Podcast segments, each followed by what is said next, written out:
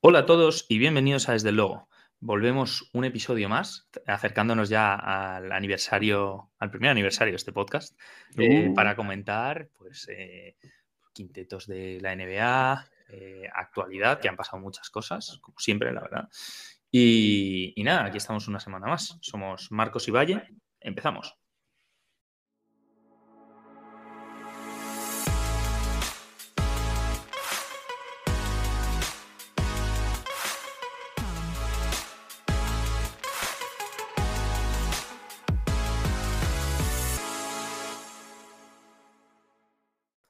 Hola Marcos, ¿qué tal? ¿Cómo estás? Hola, hola, ¿qué tal? ¿Cómo estamos? Muy buenas. Encantado otra vez más, de poder ¿eh? estar otra semanita más, bueno, otro capítulo más, porque ya digamos que el calendario es un poco más ambiguo, ¿no? Distendido. Ir Sí. distendido, digamos, preferimos ir un poquito a la sorpresa. Es que, Eh, claro, así, así tenemos a la audiencia eh, atenta, ¿no? Exacto, exacto.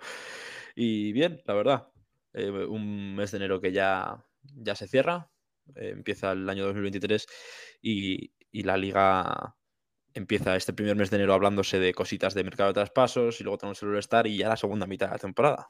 Que tiene pinta de que va a haber mucho lío, ¿eh? La Sí, verdad. sí.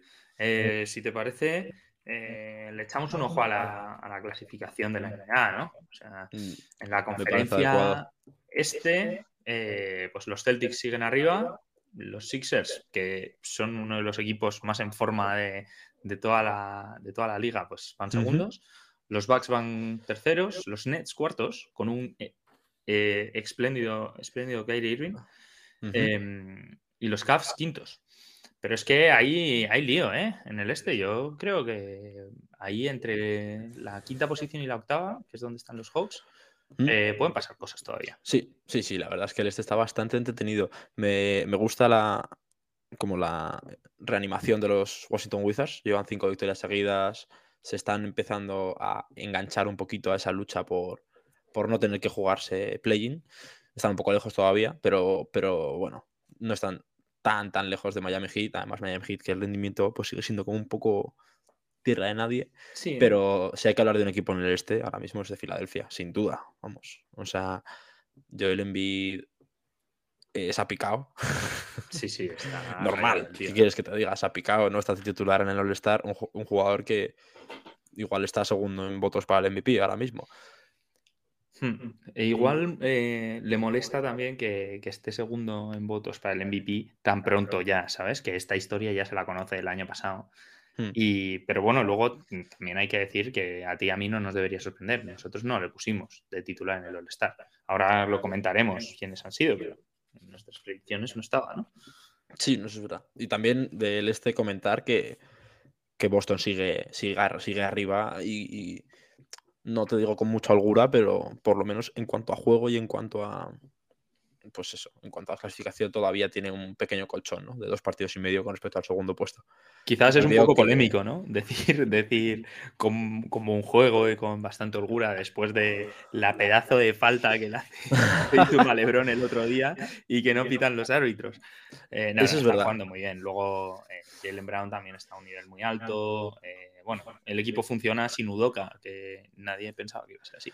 Que, exacto, que era como la, la duda, ¿no? A ver si de repente sin Udoka como que el sistema se, se hunde, pero al parecer Matsura está haciendo bien las cosas, ¿no? Y. Boston está llegando, pues, está teniendo muy buen estado de forma y lo que ya no, que ya no parece una racha, quiero decir, ya estamos, mm, ya hemos pasado la mitad de la temporada en cuanto a número de partidos y, y el equipo ha estado dando un nivelazo.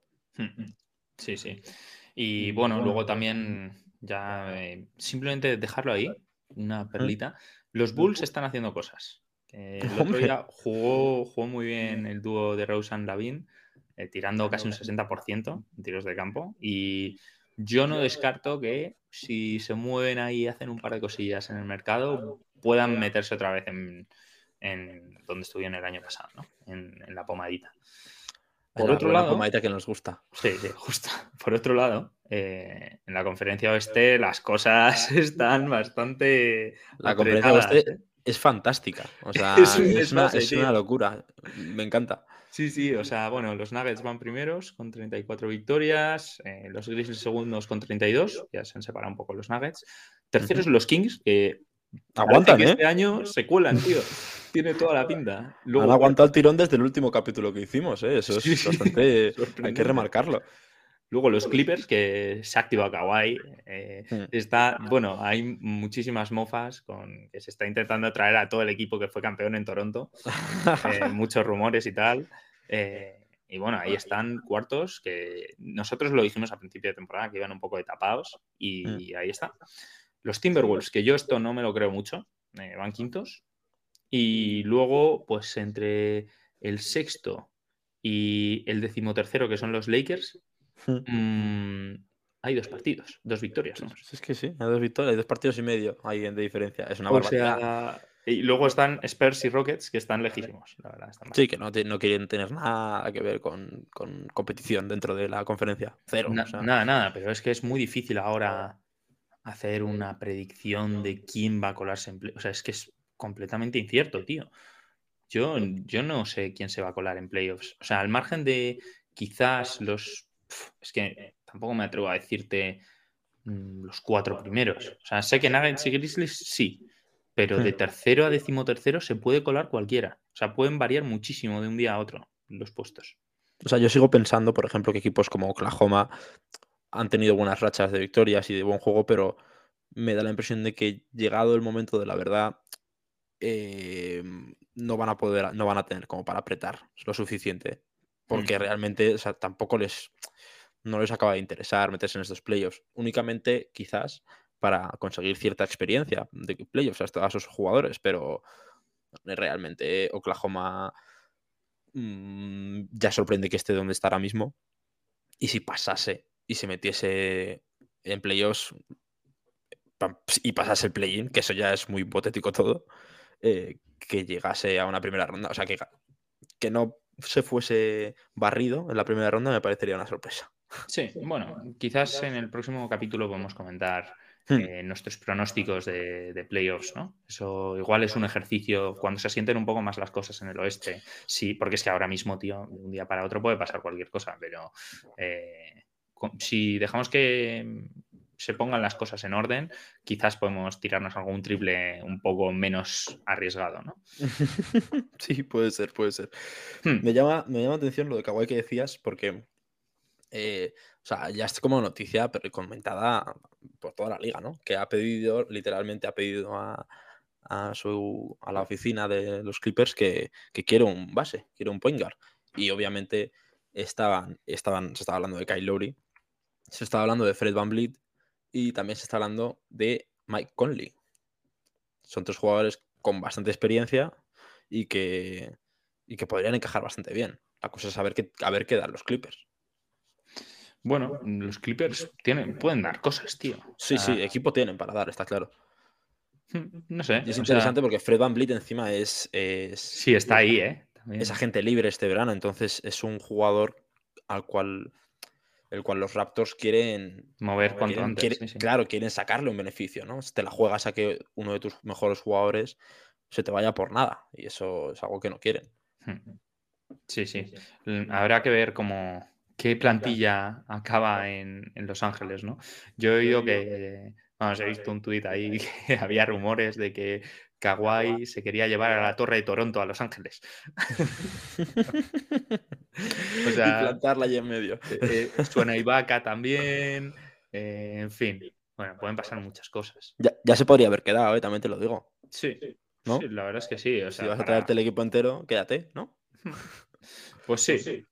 Pero no, se fue a Los Ángeles, que hace mejor tiempo, tío. Em, Quizás del oeste me parece que hay que, así como destacable a, remarcar, es la desinflada tremenda de los Pelicans. O sea, al final han acabado notando la lesión, bueno, la lesión, las lesiones, ¿no? Que Brandon Ingram no ha vuelto todavía a una forma muy allá. Eh, entonces todavía no jugar, no juega porque es que no, no juega. Sí, es como si no jugase. Llevan una racha de ocho partidos eh, Exacto, o sea, y, eso es algo que en un, en un oeste tan apretado, mm, pues te penaliza mucho. Pero es que da igual, porque ahora mismo ganan tres y pueden estar cuartos. O sea, es que hmm. Es, complicado, sí, pero, pero bueno, ¿eh? ya, lo, ya veremos cómo progresa.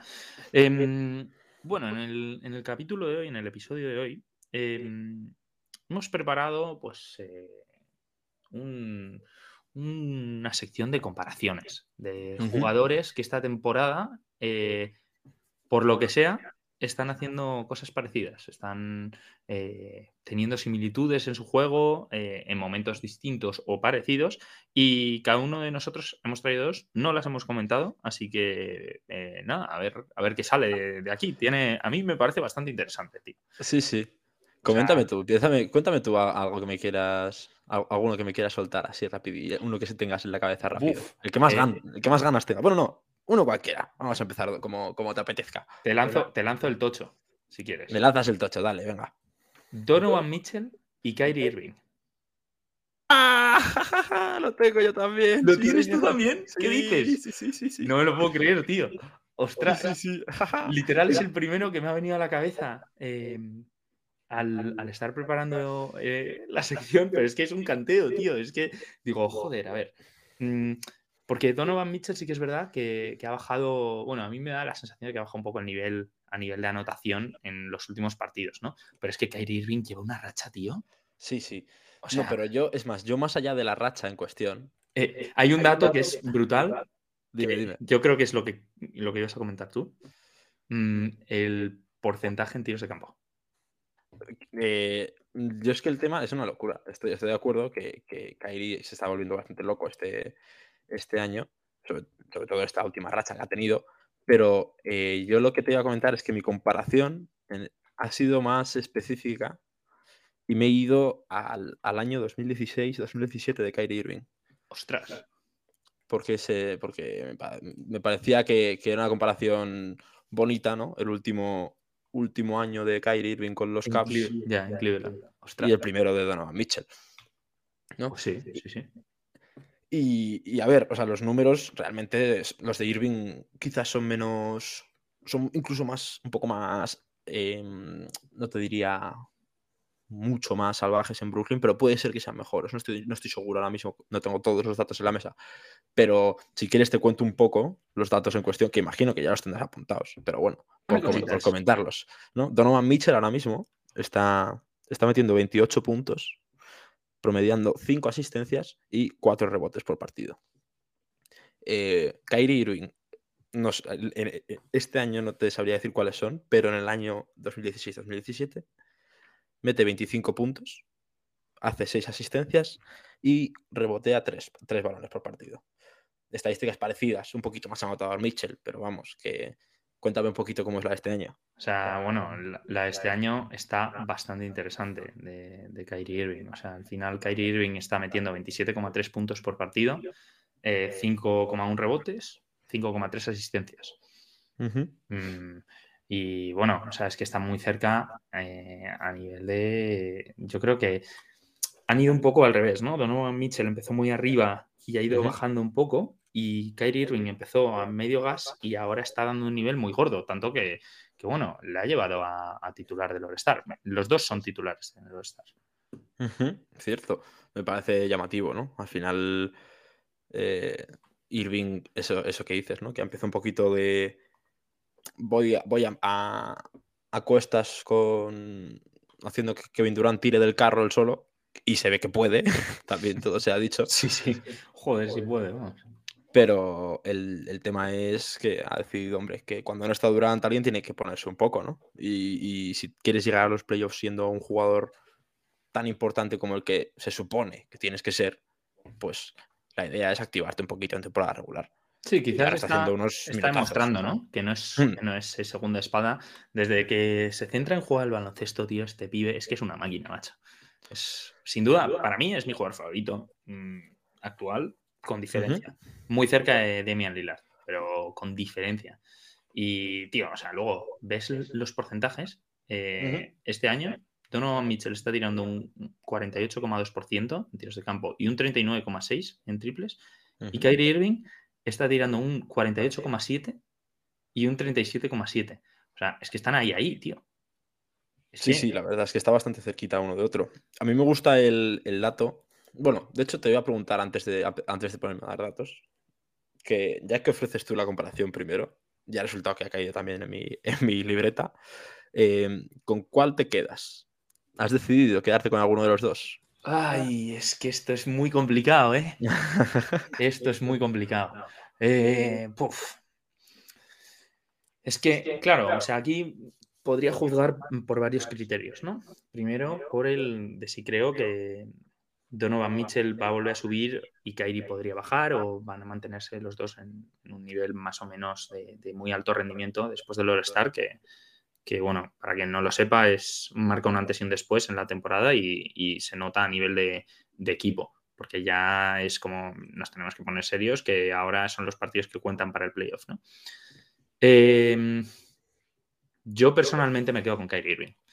Sí que es verdad que Donovan Mitchell está teniendo un pedazo de año y recuperando las ganas en, en, Cleveland y tuvo aquel partido increíble de 71 puntos eh, esta temporada, que es un desfase. Pero... la historia de la liga. Hmm. Pero creo que Kyrie Irving es que está jugando más, eh, está teniendo más impacto en su equipo y de una manera mucho más vistosa, mucho más, mucho más clara. No sé. Sí, ¿no? Quizás lo que te, lo que te empuja un poco a, abogar por Kairi es esa vistosidad, ¿no? Ese aspecto, ese, ese, detallito que tiene de ser único, ¿no? Donovan Mitchell es un jugador que quizás puedes ver más replicado en otros, pero Kyrie Irving es bastante único a la hora de jugar al baloncesto. A ver, y luego también son niveles, o sea, que a este tío, o sea, lo de Kyrie Irving ya empieza a ser curioso que lleva muchas temporadas en la NBA, ¿sabes? Hmm. Y, y Donovan Mitchell lleva, pues esta es su sexta temporada. Entonces, claro, eh, al final, pues yo creo que. de hecho, lleva el doble, lleva el doble de temporadas Irving en la liga. es que, claro, que estén promediando lo mismo un tío con seis temporadas que uno con doce, es que, joder, o sea, a mí me parece mucho más espectacular. Luego también está Kyrie Irving tirando, que mete casi todos los tiros libres. Sí que es verdad que no es el mejor porcentaje de su carrera, pero eh, un 88,6% no está mal y, que al final esos, esos, em, esos, tiros libres son los que deciden partidos. O sea, si le llegan a pitar la falta a LeBron el otro, eh, la falta a Tatum el otro día, eh, LeBron gana el partido para los Lakers. Y, claro, son, son victorias. Kyrie Irving está siendo victorias para Blue. Así que yo me quedo con Kyrie Irving. ¿Y tú? Yo, yo la verdad, eh, hombre, viendo tu comparación de este año, ambos esta temporada, eh, yo creo que me quedaría con Donovan Mitchell. Oh. Porque me parece que tiene más eh, capacidad de organizar el equipo entero, ¿no? Ha caído en, el equipo, en un equipo como Cleveland que me, da la impresión de que juegan bastante más en equipo que los, que los Brooklyn Nets. Y, a mí eso es algo que me gusta mucho, ¿no? un, jugador que no solo hace que el equipo gane y que juegue bien, sino que lo hace involucrando también mucho más a los, a los demás. No sé, a mí me da esa impresión.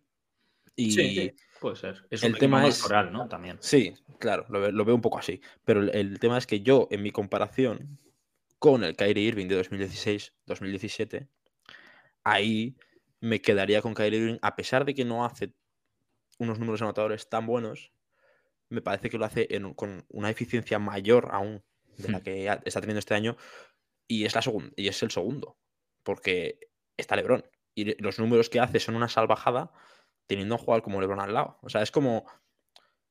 Quizás.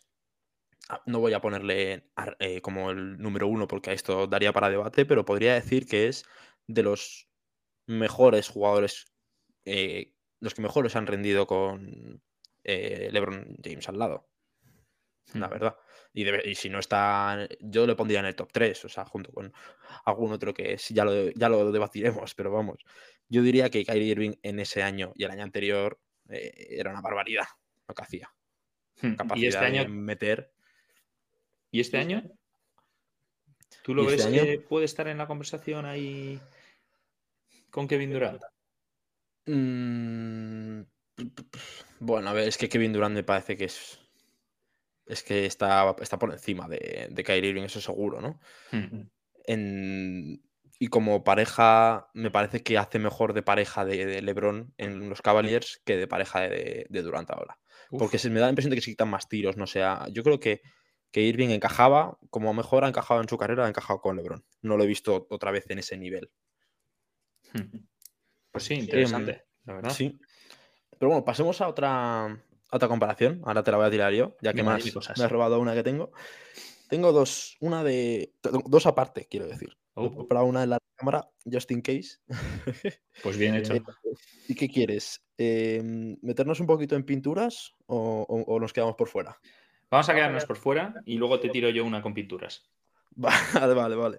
Pues mi comparación es em, Darren Fox contra Jalen Branson. ¡Ojo! Te cuento. Darren Fox a día de hoy promedia 24 puntos, 6 asistencias y 4 rebotes. Jalen Branson promedia 22 puntos, 6 asistencias y 3 rebotes.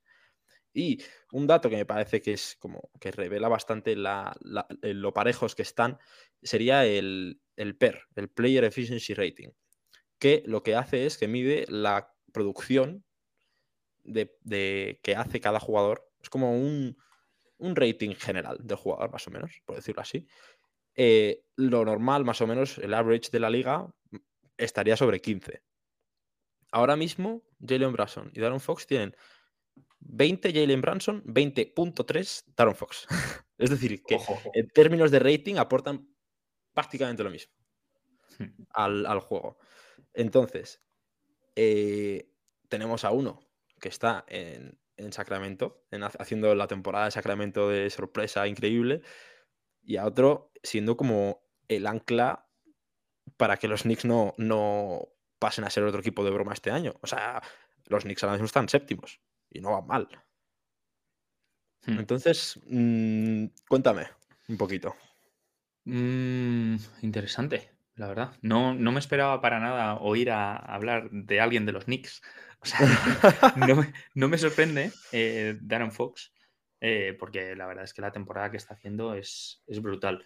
Así, a bote pronto, por los números que me has dicho y los que me ha dado tiempo a mirar mientras, mientras me comentabas, em, creo que, que lo que está haciendo Darren Fox este año eh, es que tiene mucho mérito. ¿eh? Es que ha subido casi 5 puntos eh, su media de anotación por partido. ¿eh? Está asistiendo mm, más o menos lo mismo, pero eh, tirando y tirando de 3 igual, pero ha mejorado 4 puntos de porcentaje su, su, eficiencia en tiros de campo y, el impacto que está teniendo es gordo. O sea, yo, es que es muy difícil aquí es muy difícil que haya mucho debate, yo creo, porque sí, están las estadísticas avanzadas y demás, pero para mí eh, el tema de Aaron Fox eh, es muy gordo. Eh, o sea, a mí, no sé, no han salido los suplentes del All-Star, pero me sorprendería que no fuera All-Star con Sabonis. Uf, yo me quedo aquí con Darren Fox. Me, meter a los dos, la verdad, me parece. Me parece ambicioso meter tanto a Sabonis como a Darren Fox. Que puede ser, ¿eh? porque la verdad es que el rendimiento de ambos está siendo muy bueno. Pero no sé, hay muchos jugadores, el oeste está muy lleno. Sí, eh, sí.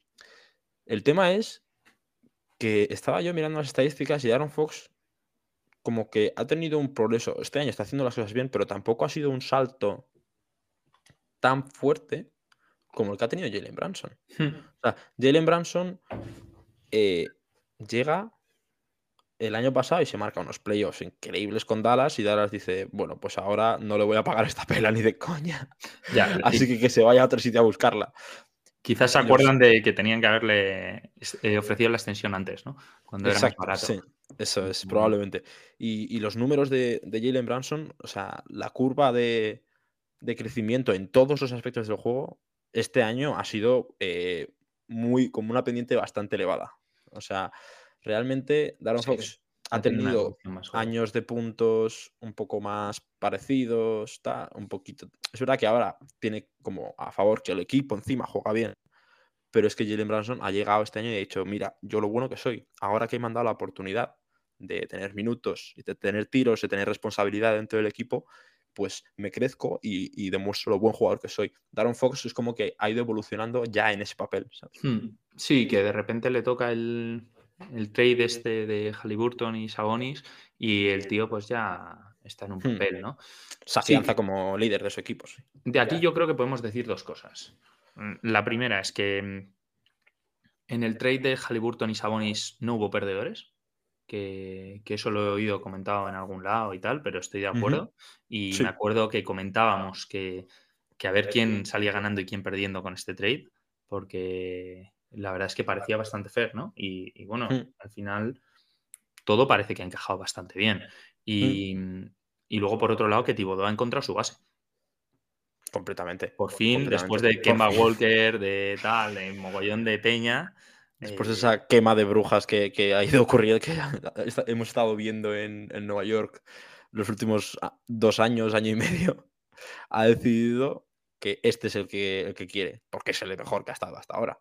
Hmm, sí, sí, no, y, en los últimos eh, cinco partidos, pues bueno, 21 puntos, 22 casi, y eso, 46% en tiros de campo, 40% en triples. O sea, es un tío que, ojito. O sea, que a este tío le están poniendo marcajes atentos. Porque, porque está jugando bien. ¿Puesto a elegir? Puesto a elegir, yo. a mí es que de Aaron Fox me está gustando mucho esta temporada. Yo me mm. quedo con de Aaron Fox. Yo estoy de acuerdo. A mí me parece que Darren Fox se merece, se merece ese puesto porque ilusionan estos, este, estos Kings. Y... Nunca pensé que oiría a, oiría a nadie ¿Has visto? eso, tío. Ilusionan porque juegan muy bien, tío. tienen, tienen uno de los mejores ataques de la liga en cuanto a entretenimiento. Están ahí arriba. Sí, sí. Vamos. Y, Sabonis eh, está jugando de locos. Están. Eh, luego Werther de repente tiene partidos que es una locura. Eh, no sé. No se molan. O sea, si mantienen el nivel, yo quiero, quiero verlos en playoffs contra un grande. Plan, a ver qué pasa. Porque bajan mucho el culo y defienden muy bien, tío. completamente. Y bueno, cuéntame, pues, cuéntame te Tiro yo cosas pinturescas, si quieres. Tírame mi pinturesco si quieres y, cerramos. Bien. Eh, pues bueno, mi duelo aquí en la pintura quizás no es tan similar, pero eh, para mí la comparación mola, porque creo que uno ha estado en el nivel y el otro ha llegado al nivel este año. ¿no? Eh, para mí eh, la comparación es Clint Capella con Nicholas Claxton. Bueno. aquí... o sea, a priori, perdona que te interrumpa, pero a priori me parece meter a Claxton en, a comer en la mesa de, pivots con más caché, ¿eh? sí señor. Sí, sí, o sea, creo que la temporada de Claxton está siendo muy buena. Yo, como podréis entender, después de mis dos comparaciones, veo bastantes partidos de los, de los Nets. Em, y creo que, Claxton, con respecto a la temporada pasada, eh, ha mejorado muchísimo, pero muchísimo a nivel eh, no solo físico, que también, sino a nivel táctico y, y de personalidad, de confianza. Hmm. Eh, hay un dato, bueno, eh, Claxton está promediando 13,2 puntos por partido, 9 rebotes y 2,7 blocks per game, que es la estadística más alta de toda la liga. Eh, mientras que Capela está con 12,3, 11 rebotes por partido y 1,3 blocks per game, que no está mal. O sea, le dobla a Claxton. está mal.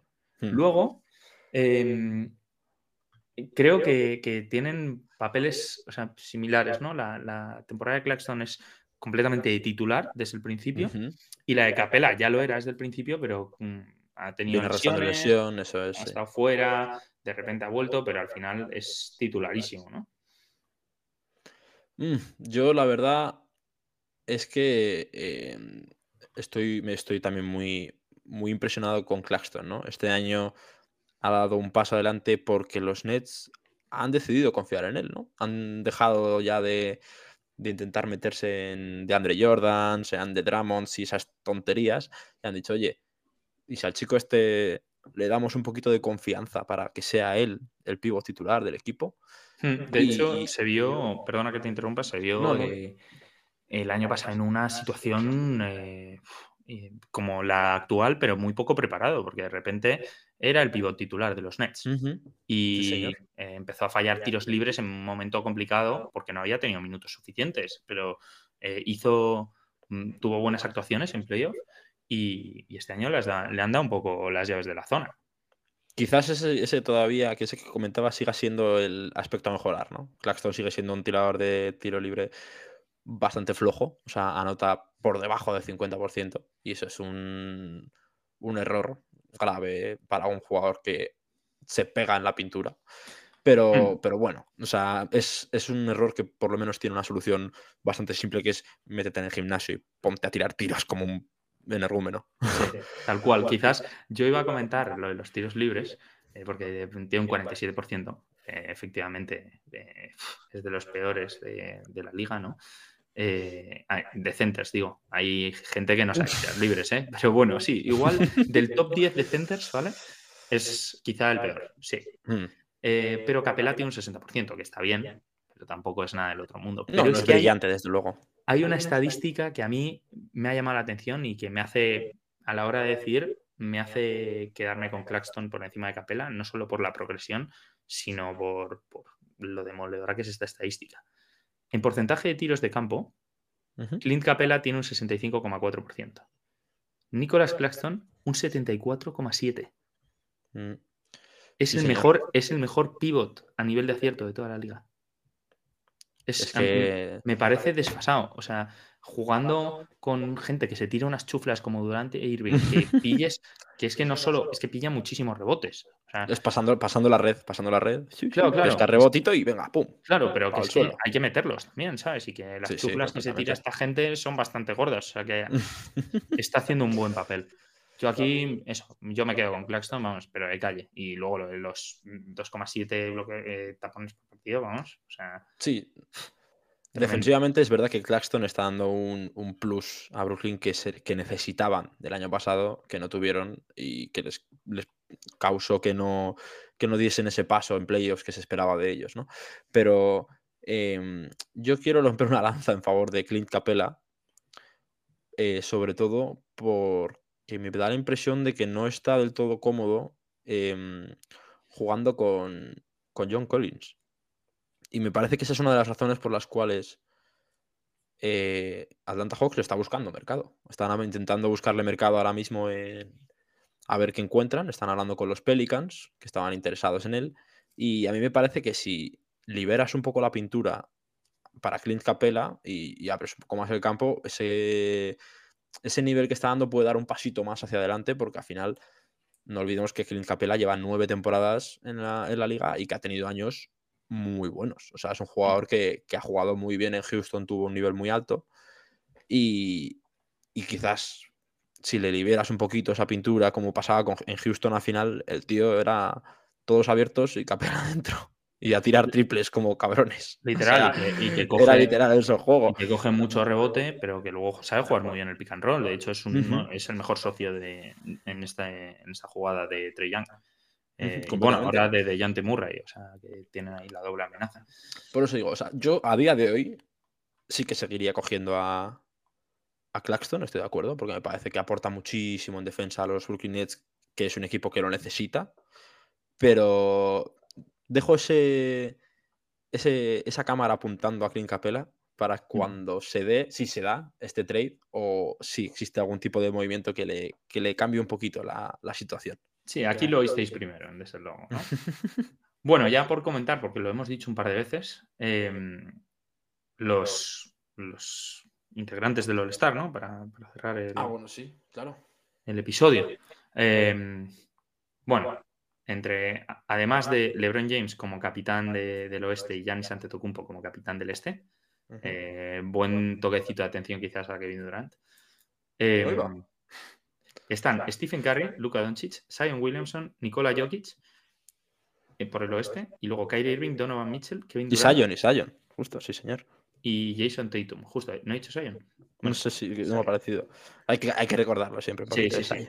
Y, y bueno, lo que mola un montón de este All-Star, que va a estar guay el 19 de febrero eh, a las 2 de la mañana en España, eh, es que se va a hacer un draft en el momento, se van a elegir los equipos ahí, como una pachanga. E- Es completamente modo pachanga. Antes el draft se hacía con una cierta antelación, ¿no? Antes de que empezase el, fi- el fin de semana las estrellas, pero va a ser de, de ponerles a todos en fila en la pista y ir señalando con el dedo, tú, tú, para verle la cara al último. A mí me encantaría, no, no, es que me encantaría que se, joder, ojalá el draft del año pasado hubiera sido así, porque lo de, lo de Kevin Durant no cogiendo a Harden, me molaría muchísimo verlo en directo.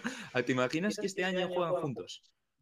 Uh, quién sabe, quién sabe. Ostras, ahí hay un poquito de salseo, ¿eh? porque están picados siempre, es así, En Utah el fin, de, el fin del 17, 18 y 19 de febrero. Tendremos capitulito probablemente antes de, antes de el estar para, para comentar un poquito predicciones y hablar un poquito de, de qué ha pasado ante, eh, en nuestros traspasos, ¿no? Porque ese capítulo me, apetece, va a estar divertido seguro. Mm. Y así que está de enchufados, porque eso es en un par de semanitas. Literal. Y bueno, eh, que ya en nada hacemos un año de, de podcast, que es bonito. A ver si podemos conseguir que Nano deje de cazar patos por ahí. Sí, desde luego. Se viene a comentarla un poquillo. Eh, y nada, eh, volveremos en un par de semanas con contenido fresquito. Como si podéis seguirnos en Desde el Logo, que estamos ahí activos. Están las redes sociales, está Twitter. Vamos. Está vivo, está vivo, hay cosas. Y coleando, ¿eh? Así que nada, volveremos. Chao. Hasta luego.